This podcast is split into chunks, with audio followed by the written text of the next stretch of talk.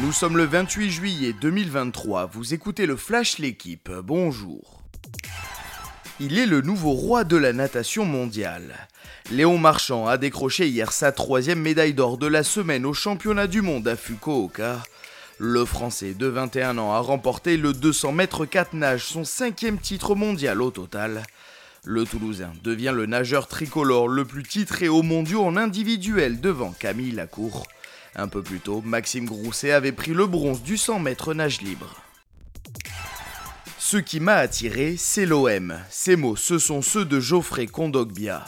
Le milieu de terrain se confie aujourd'hui à l'équipe sur son retour en Ligue 1.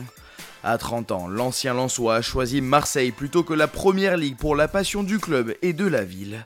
Il revient sur ses expériences à l'étranger et les coachs qu'il a connus, dont Marcelino, son entraîneur aujourd'hui.